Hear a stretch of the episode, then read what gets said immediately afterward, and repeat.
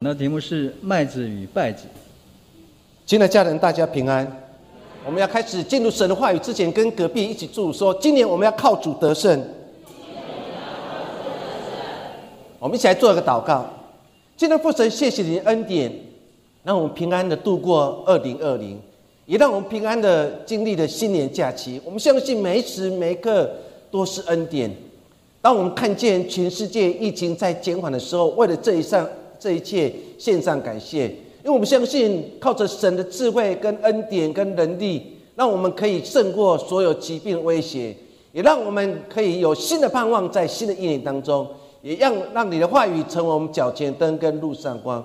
愿我们今天所分享的一切神的话语，都成为圣灵的帮助。耶稣，谢谢你，我们这样祷告奉耶稣的名，阿门。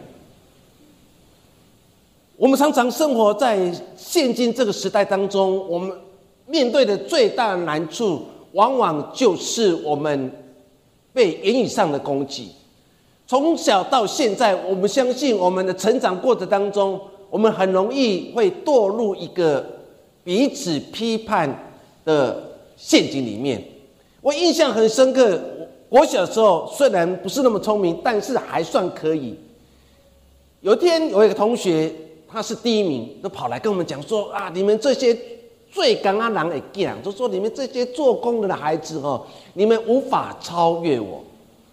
那我就很不服气，说哪有可能？我们这些做工的孩子其实一样是很聪明，只是不愿意去读书而已。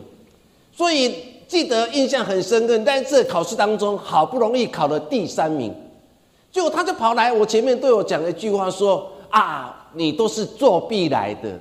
你都是作弊来的。其实你会发觉，我们成长过程当中，其实无论我们在如何努力，当有一个仇敌或是跟我们有有点不太对盘的人跟我们讲了一句话的时候，其实我们的心就觉得自己很受伤。所以你会发觉，这时代当中，我们常常会陷入一个彼此论断的陷阱里面。中国的民间故事当中所说的女子。跟一对父子的故事就是最好的例子。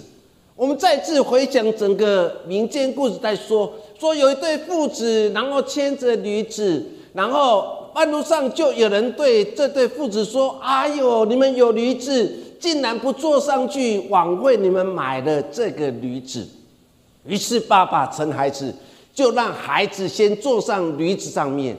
又继续往前走的时候，就有一个人又看见这样情形，就大声的说：“这个不孝子，让爸爸牵驴子，自己坐在驴子上面。”哇！这时候孩子觉得很丢脸，马上又跳下来，然后又继续牵。于是跟爸爸说：“爸，你坐上去好了，我来牵驴子。”于是爸爸就坐上去，孩子就牵驴子。走了不多久，又有人说：“你看，你看。”啊！你看这个爸爸多狠心，那个孩子还那么幼小，竟然让他牵一只，自己坐在上面。哇！那个爸爸一听完以后，又马上从驴子上面下来，最后两个人还是牵着驴子继续往前走。当我们读这个女子一对父子的故事当中，其实就很清楚告诉我们一件事情：我们很容易听别人的话。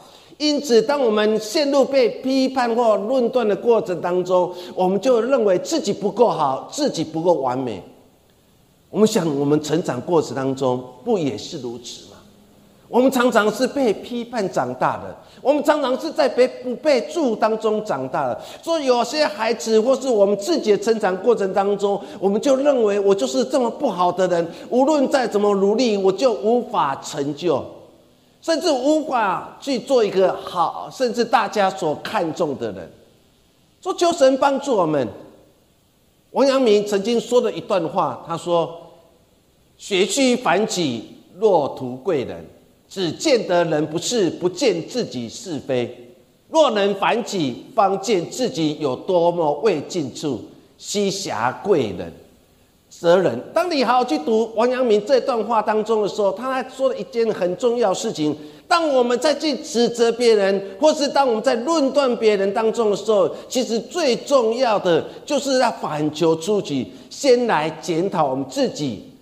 我们在说别人之前，是不是也可以先看看自己？我们真的有如我们自己所说这么好？或是当我们在论断别人当中的时候，我们是不是也堕入这个论断别人的是非里面？圣经故事当中常常会有类似的故事，其中有一个就是法利赛人跟税吏的祷告。这个法利赛人他觉得他自己在宗教上面没有任何一点点的瑕疵。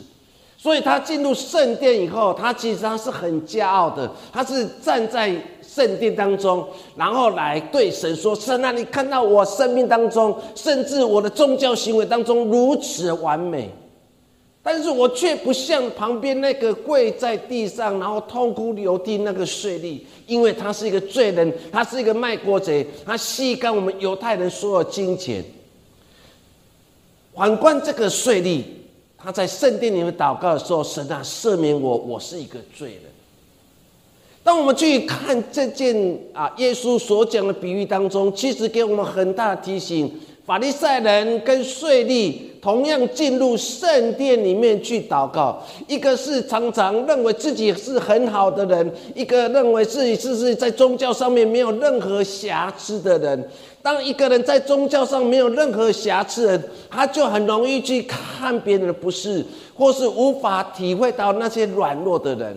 所以你可以看到法利赛人的祷告当中，很多话语出来标榜自己；另外一个角度是在批判那个罪人、那个税吏，因为他吸干了我们犹太人所有的金钱，来造就自己的财富。反而这个税吏。他跪在圣殿，然后承认自己的不足，承认自己的软弱，也承认自己是有罪的人。从这段的比喻当中，我们看到了法利赛人就陷入一个批判里面，陷入一个论断里面，来对神说：“神啊，我就是一个属灵生命非常富有的人。反观这个人是属灵生命比较贫乏。”现今的教会也常常会陷入这样的纠纷里面，那就是神啊，我是一个很属灵的人，神啊，我才不像那个人这么不爱主，这么不敬虔，这么常常离开神的话语。我们是不是也陷入这样的陷阱里面？我们今天所读的经文当中，他还说一件犹太人常常要解开的谜题。那就是天国像什么？耶稣为什么要讲天国比喻？连续讲个七个天国比喻？因为当你把整个经文号去读过一次，前后文号去研究一次的时候，你就会看见的门徒们对耶稣决心要进入耶路撒冷，甚至承担了十架所有苦难的时候，他们一直无法了解为什么耶稣要这样做。因此，耶稣要跟他们讲说：“天国像什么？虽然我们即将面对很多的挑战，但是若我们对天国的教导无法了解，你根本不知道未来你要成就的是什么事情。当耶稣一连串讲说天国像什么，天国像什么时候，其实这些的门徒根本不在意耶稣讲什么天国比喻。”他们所在意的，若是那个上帝国来临的时候，谁要坐在右边，谁要坐在左边？你可以想象，帮你把前后文一读下去，耶稣苦口婆心说，天国就像啊啊，有一个人要去啊寻找那个贵重的珍珠，天国都像什么？耶稣一直讲，一直讲，但是门徒的心根本不在上面，因为门徒一直在想说，哇，天国来了。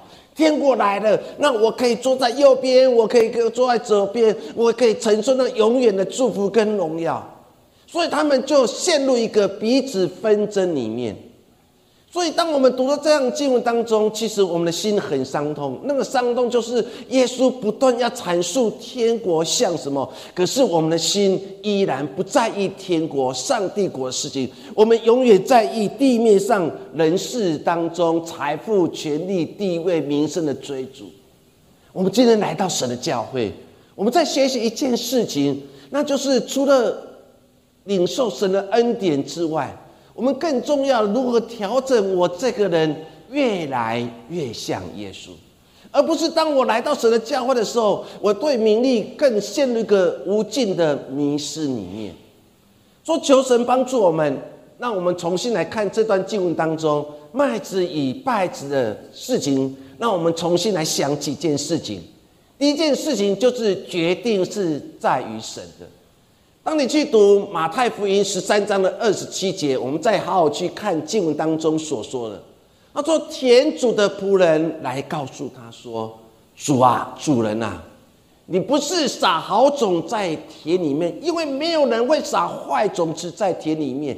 大家都喜欢撒一个好的种子，可能是小麦，有可能是大麦，希望撒好种子在田里能结实累累。于是说。”从哪里来的败子？哎，当我们去巡视以后，我们发觉，哎，我们的田里面竟然有败子。然后十三章的二十八节，主人听到这件事情的时候，主人就马上回应他说：“这是仇敌做的。我是撒好种子，但是是仇敌撒的败子，那个有毒的东西进入了麦田里面。”让我们影响我们的收成，所以主人第一个马上就回应是仇敌做的。有时候在我们生命当中，忽然你觉得你自己不一样了，你忽然觉得你自己消极了，你忽然觉得自己批判性越来越强了，你忽然觉得自己不再有怜悯的心的时候，我们再次回到神面前，如同今天经文所说，是仇敌做的。是撒旦所做的，因为他破坏我们心中这块好天，让我们远离神。所以，当仆人来对主人说：“田里本来都是好种子，为什么会出现坏种子？”主人马上回应说：“这是仇敌做的。”然后仆人说：“那我们现在做一件事情，就是把那个坏的稗子就立刻拔出来，以绝后患。”主人说：“哦，不可以，不可以。为什么不可以？因为在小时候，当麦子跟稗子一起成长的时候，若没有经验丰富的人，是无法分辨谁是稗子，谁是麦子。所以你有可能一时失去了警觉性，连好的麦子你也拔掉了，反而让你的农作物的收成减少了很多。所以主人就立刻说：不，不可以，不可以。”为什么不可以？因为怕拔错了麦子。那我们到三十节当中，他说：“容这两样一起成长，等再收割。当收割的时候，我要对收割人说：先将麦子拔出来，然后捆成谷拿去烧。唯有麦子要收成，放在厂里面。”主人很有智慧，就对仆人说：“诺，不要这样做。”当那个麦子麦子一起成长，越长大就会越不一样。然后你从肉眼就很清楚看见，这是麦子，这是有毒的；这是麦子，这是好的。那时候你就可以把那个麦子给拔出来，捆成捆放在火里面去烧。亲爱的家人，有时候撒旦将一个恶的意念放在我们心里面，我们不觉得，不以为意，认为那不可能成为了阻碍，不可能成为爱。我爱主的阻碍，不可能成为我被助的阻碍。所以，我们对小小的坏的念头，我们从来不在意。可是，这个坏的念头，它会长大，它会影响我。所以，经文当中特别说的很清楚：不要立刻拔出来，等那个长大之后，你就会看出来。亲爱弟兄姐妹，求神帮助我们，我们长到这样的样子。我们重新回想我信仰的历程当中。你发觉，我们不在意那小的恶念，我们不在意小的不符合不合乎神心意的那些败子。但是当他慢慢长大以后，他会影响你，他会缠绕着你，甚至他会捆绑着你，让你离神越来越远。我们台湾人很喜欢讲一句话，就当我们看到一个人不一样了。我们就马上说了一句：“哦，这人哦，一边哦，亲像鬼啊边。”有没有听过这句话？台湾人很喜欢讲啊，一边亲像鬼啊边。为什么他的脸像鬼的样子？就是因为他说的一句话，或是他的眼神，或是他所表现的任何一个动作，让我们觉得他跟常人不一样，所以我们就马上会啊，又一清群归呀，就来看见他的生命当中已经完全不一样了。当我们重新来照镜子，早上一起来的时候，镜子当中你反映你昨天，或是前几天，或是更久之前你的样子。当你早上起来照镜子当中的镜子，你是充满了喜悦。当镜子当中你，当你知道今天在来到神的教会，你献上感谢，说神啊，我感谢你，用一个礼拜来开始，我今天可以到圣殿里面敬拜你，这是我一生当中最大的祝福。如果你心存这样感恩的心，当你看着镜子，当你在刷牙，当你在洗脸的时候，你就看到镜子当中你是充满了平安跟喜乐。可是，往往这个平安的喜乐已经慢慢的消失，因为我们身上背负了很多的重担，很多的忧虑。所以，当我们照着镜子当中的你，就是反映现在的你。所以，当我们看到镜子当中是忧愁、是不平安，甚至很多的烦恼时候，你发觉你不再快乐。说求神帮助我们，当我们重新来看这段经文当中，不要忘记了。谁主宰这一切？谁对仆人说：“现在不要把，等长大之后，你就可以分辨出来。因为所有一切决定都在于神。”所以圣经当中这段经文当中有两段，第一段是在睡觉时候，睡觉代表什么？就是黑暗的时候，代表黑暗势力最强的时候，也是做坏事的时候。所以我们刚才所读的经文当中。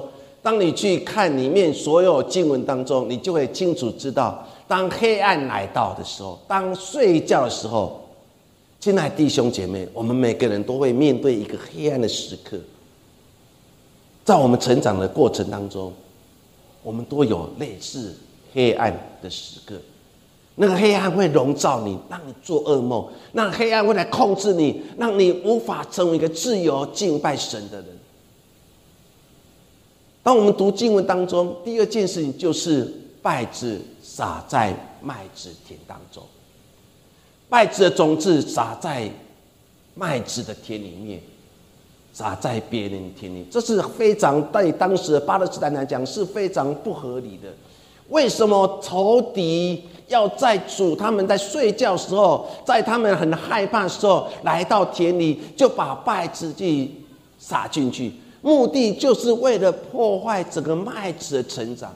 现在家人在这时代当中，我们要更小心谨慎，因为仇敌常常会撒麦子进入我们的麦田里面，他会将消极跟负面，甚至不合乎神的心意的事情，就撒在你心田里面。当那个撒的越多，你就越不快乐；当撒的越多，你就批判性越强；当撒的越多，你就心充满了埋怨。所以撒旦绝对不会将好的念头、好的意念放放在你的田里面。撒旦常常是将那个很糟糕的事情就放在你生命里面，目的就是来破坏你心中那一块田、那一块爱主的田、那块怜悯的田。所以，我们经当中会看到说，仇敌就是如此。在他们睡觉时候，当夜深人静的时候，他们就来就把麦子给撒下去，在破坏这个麦子的成长。所以，我们每天当中不是只有礼拜天要谨慎，在每天的信仰生活当中，我们都要小心谨慎，因为我们不小心谨慎，我们就马马上容易陷入撒旦的陷阱。所以，为什么基督徒要灵修、要读经、要祷告，就是避免我们跳入或陷入这个陷阱里面。我们灵修、跟读经、跟祷告，就让我们有个谨慎的心。说，亲爱家人，不要以为撒旦这个时代不会进行破坏工作。撒旦一生当中、一世当中，最大乐趣就是成为一个破坏的人。他把光尽量把它挪出去，将黑暗进入你的生命里面。说，当你你发觉你的生命越来越黑暗，当你发觉你的讲话的语气越来越难听，甚至批判越来越强的时候，你必须赶快回到上帝的面前，再次跪在神的面前来认罪、来悔改，因为已经被控制了。撒旦最喜欢就是你成为一个破坏的，破坏家庭和谐，破坏你跟你母亲之间关系，你父亲之间关系。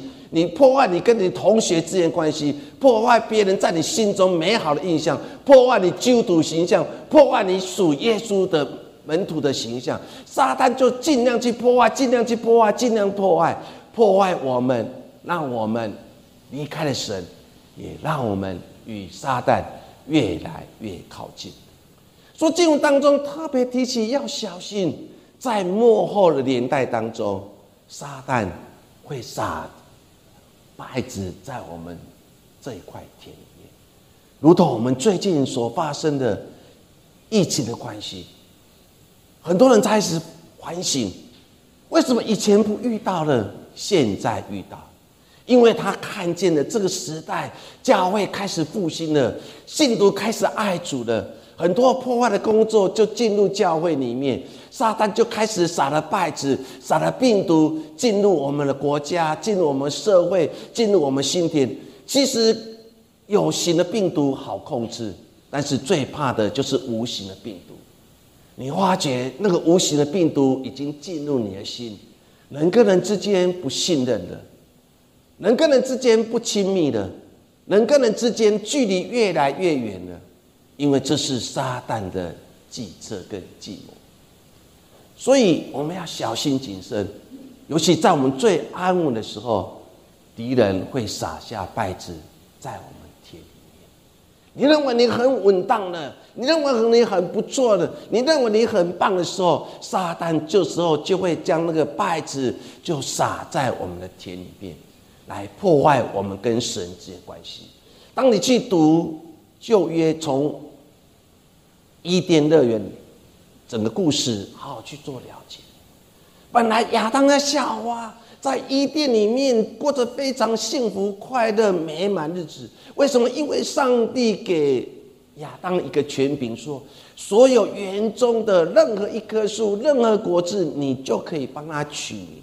上帝给亚当有这么权柄取名的名的权柄，哇！然后。神也看在亚当非常的孤单，所以从那肋骨找一个帮助者亚夏娃。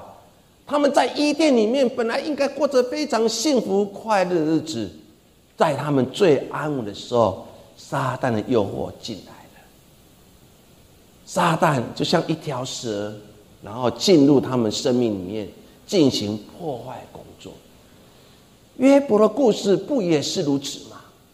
约伯是一个艺人，他所做的一切都亨通，他所做的一切都合乎神的心意。可是撒旦却不满意，撒旦就来到神的面前进行破坏的工作。他对上帝说：“上帝呀，今天约伯是一个艺人，约伯这么敬虔，是因为你造他，因为你祝福他，你保佑着他。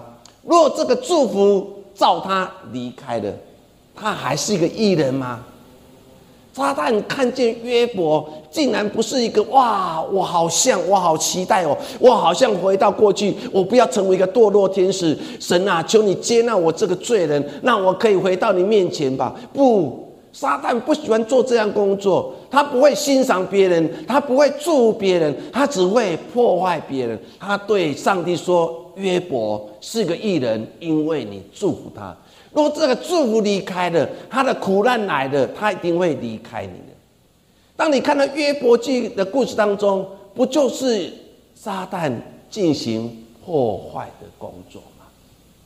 所以，你当伊甸的故事，你看约伯故事当中，你所看见的一切。都是在撒旦破坏当中，人必须面对苦难，面面必须面对的试探，人因此被赶出了伊甸园。从此以后，必须靠着自己的劳力才有办法获得。女人必须透过生产的痛苦，还知道自己是如此的珍贵。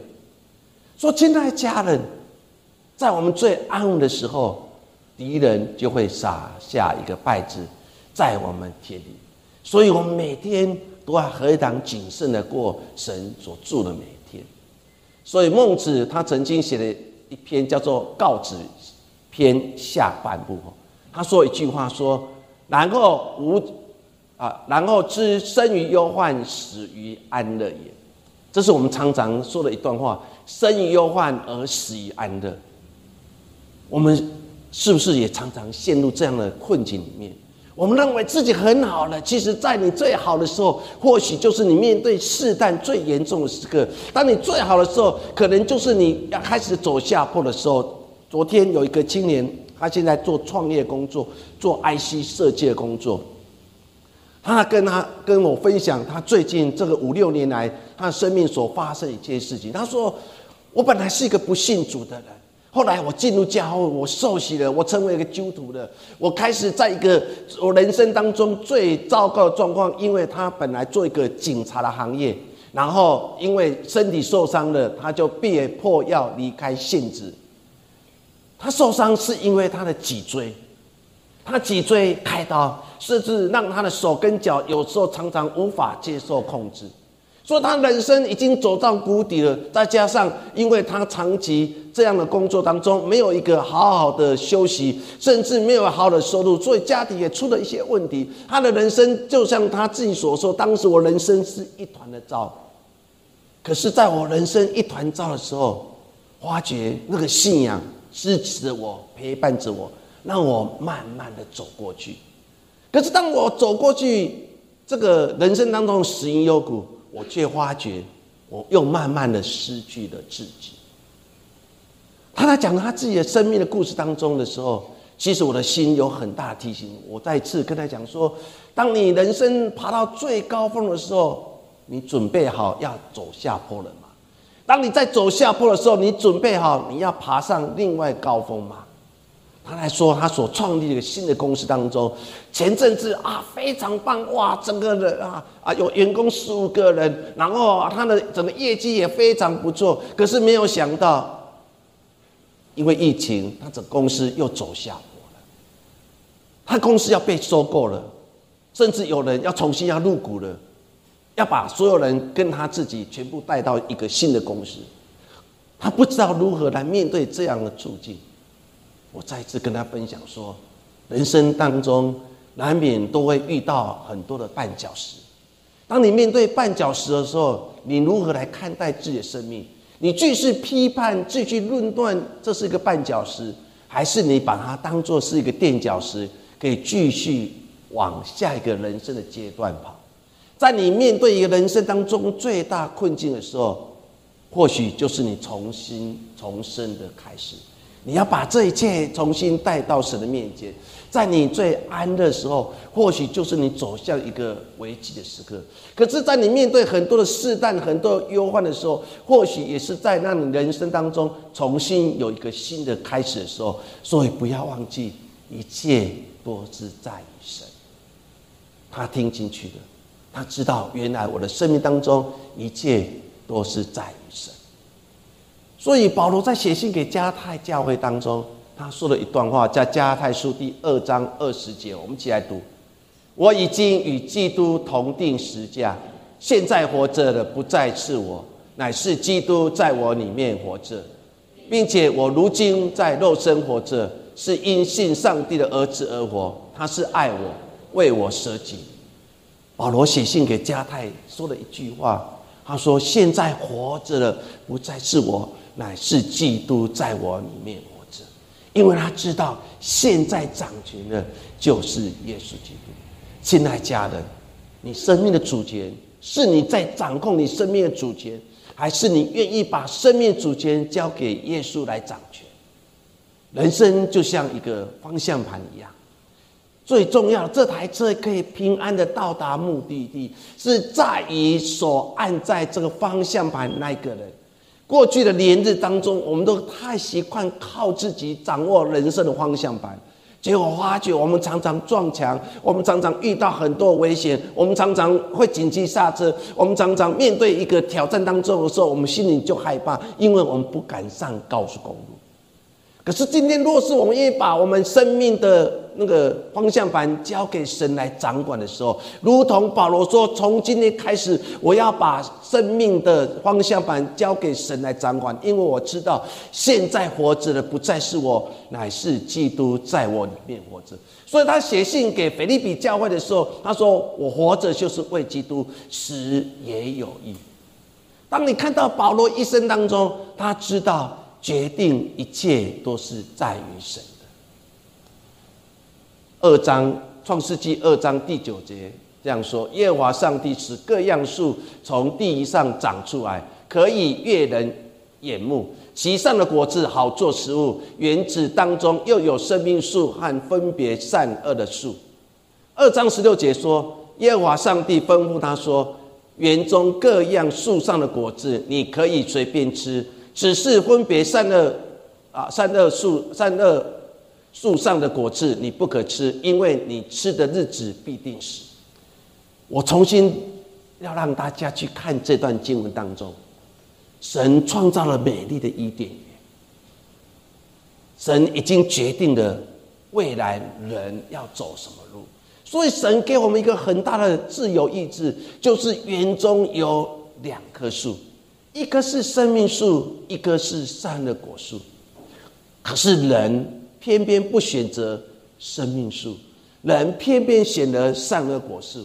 你看到的经文当中说的很清楚，各样的树也从地里长出来，可以悦人眼目。所以表示说，生命果树也很漂亮，山的果树很漂亮。但是最重要的，神要再次跟我们说：现在你要选择，你到底要生命树，还是要善的果树？可惜的亚当夏娃，他们离弃的生命树，选择了善的果树，最后他们被逐出了伊甸园。亲爱家人，如今我们要选择什么树呢？是生命树？还是善恶果树，也是在我们抉择当中。路加福音十八章第四十一节当中，那个瞎眼的人，他说：“主啊，主啊，求你帮助我。”耶稣就对他说：“我能为你做什么？”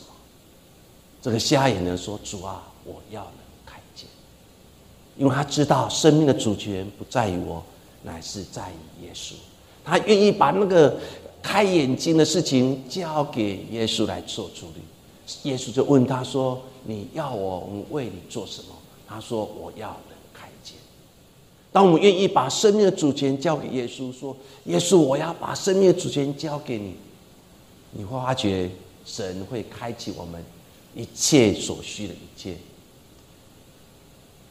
基督徒的生命的品质，只取决一件事情，那就是在我们生命当中。我们真的有让神居首位，还是让人居首位？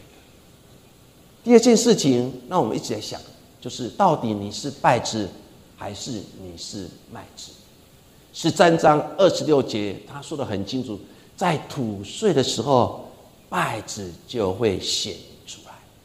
主人要求仆人说，不用立刻去拔除那个麦子，等那个长大之后，他们同样会长那个。穗的时候，你就可以清楚知道谁是麦子，谁是麦子。所以，我们看见所有的决定主权都是在于主人。他对仆人说：“在未成熟时候拔出的败子，有可能也同时伤害了麦子。”耶稣这边所说的败子，就是一种当时中东地区所称的毒麦的品种。人若误食了这个败子，就会头晕，会产生幻觉，会腹泻，会呕吐。若是吃的太多，可能会致命。所以种田的人非常清楚，当这个败子一种下来，它的收成会减少。当那败子一收下来，若是没有察觉的时候，很容易就会误食的，很容易就会卖出去的，会造成人生命的危险。所以种田人要很清楚知道谁是败子，谁是麦子。我们在座的弟兄姐妹，你知道你是败子，还是你是麦子？其实就看我们所结的果子就非常清楚。到底我们成为基督徒到现在，你你到底是败子呢，还是麦子？看我们现在所结的果子就非常清楚。愿上帝帮助我们，就在时代当中，我们真正让神来居首位。当我们生命当中有越来越多的麦子的时候，你发觉那个败子就越来越少。当你生命当中良善的心越来越多，怜悯的心越来越多，爱的心越来越多的时候，自然那个心中那个败子就会慢慢的离开。但是，若你负面的思想越来越多，批判论的越来越多，论断越来越多的时候，你的心中就越来越充满很多的苦楚。所以，很多人常常说：“我生命是一场苦，我人生是一场苦，苦啊，我的做人。”我们常常认为人生就是一张苦。为什么我们会认为人生一张苦？因为我们生命当中麦子太少了，我们不愿意让麦子种在我们心田里面，因为我不愿意让神的话在我们的心里面扎根。现在家人，新的一年求神帮助我们，就让麦子在我们的心里扎根越来越多，让我们的心里当中撒了更多好的麦子，把那个败子不合乎神心愿的事情就拔出去。因为你拔的越多，你的苦楚越来越少，甚至当你拔的越多的时候，你发觉你成为一个神所喜悦的人。当你所做的一切事情，就在神祝福之下，一切都很很多。所以常常不要去论断别人，你就是一个败子，你就是一个麦子。最重要的，不要忘记，你跟我就是上帝国的选民。我们既然是上帝国的选民，我们就要活出有上帝国选民的样子。我记得印象很深刻，有一次我们带领的长青团记的人到以色列去。当我们到了以色列去的时候，啊，要夜在海关当中，有些人就很快过关了，有些人就被海关人员一直查，一直查。为什么？因为他说：“你从哪个国家来？”他说：“我从台湾人来，台湾来，很快就过去了。”他说：“你从哪边？”我从中华民国来。他说：“中华民国在哪里？”他就看他们前面有一张表格，他们所所有的国家的名字。他找一找，没有中华民国这个国家，所以又一再一再的被刁难。后来我们跟他说：“你直接跟他讲，你从台湾来的啊，他就很快就过关了。”这件事情我们在当时印象非常深刻。我们到底从哪里来？若我们从天国来，我们应该有天国的样子；我们从基督来，我们应该有基督的样子。说求神帮助我们。若我们是上帝国的选民，其实我们的生命当中应该充满了更多的平安、更喜乐、更多的祝福。若我们从撒旦国来的时候，你会发觉你的生命就是一场苦。说求神帮助我们，我们在这时代当中，我们学习斩断，我不再属于撒旦国，我生命当中没有一点的苦处，因为我相信我是属神的人。既然属神的人，我们就应该有属神的样子。所以我的口会唱诗，我的口会祷告，甚至我眼要常常看神的话语，我要常常学习为别人祝福。若是我们是上帝国的选民，我们应该有上帝国选民的样子。可惜这个上帝国选民的样子，真的一点一滴的消失。做求神帮助我们。虽然麦子跟稗子同样会在田里面成长。有时候基督徒是不是也常常会陷入这样状况里面？我们常常真真假假，假假又真真。我们的神不会立刻要分别出来，等时候到了，他看你你的品质什么，他看你，哇，你就是一个麦子，你就是一个麦子。当你是一个麦子的时候，神就会对你说：“今天在天国，你有份。”若是你结出的是苦毒果子，你发觉你自己就是一个败子。神说：“你与我无份吧。”他就把你捆在一起，丢在火里烧。启示录所讲的不就是如此吗？说求神帮助我们重新来看这段经文，或许有一个重新的认识：到底我是败子，还是我是麦子？若是我是一个麦子，呀，请我们一起努力，在新的一年当中。活出天国子民的样子，我们再一次来做个祷告。现在父神，谢谢恩典，谢谢你的祝福。或许当我们回顾过去所经历的每一天，我们常常会认为自己是败子，因为我生命是一场的苦。我常常认为自己不如人，我是一个败子。我常常认为自己到人的当中看见我，他们不喜乐的。我认为我就是一个败子的。为什么别人这么顺利，我却是常常这么不顺利？我就开始把自己定位成一个败子，认为自己是有毒的，自己是不容易被人靠近的，自己是远离神的。但是我们感谢来赞美你。因为当我们进入你的圣殿当中的时候，我发觉原来神你爱我们，你不再是我们是败子，是一个毒麦，是一个有毒的，你乃是把我们看成是个麦子。既然我们是神的麦子，神啊，求你帮助我们，让我们活出麦子好的行为，让人看见。耶稣，谢谢你，我也要开始祝福我自己。我要再次靠着神来做宣告：说，神啊，从今天开始，我不再是个败子，我就是一个麦子，是神所喜悦的麦子。我也不再去论断别人是败子。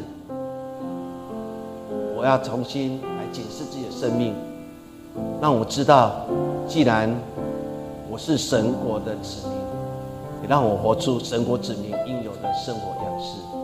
耶稣，谢谢你，这样祷告奉耶稣的名。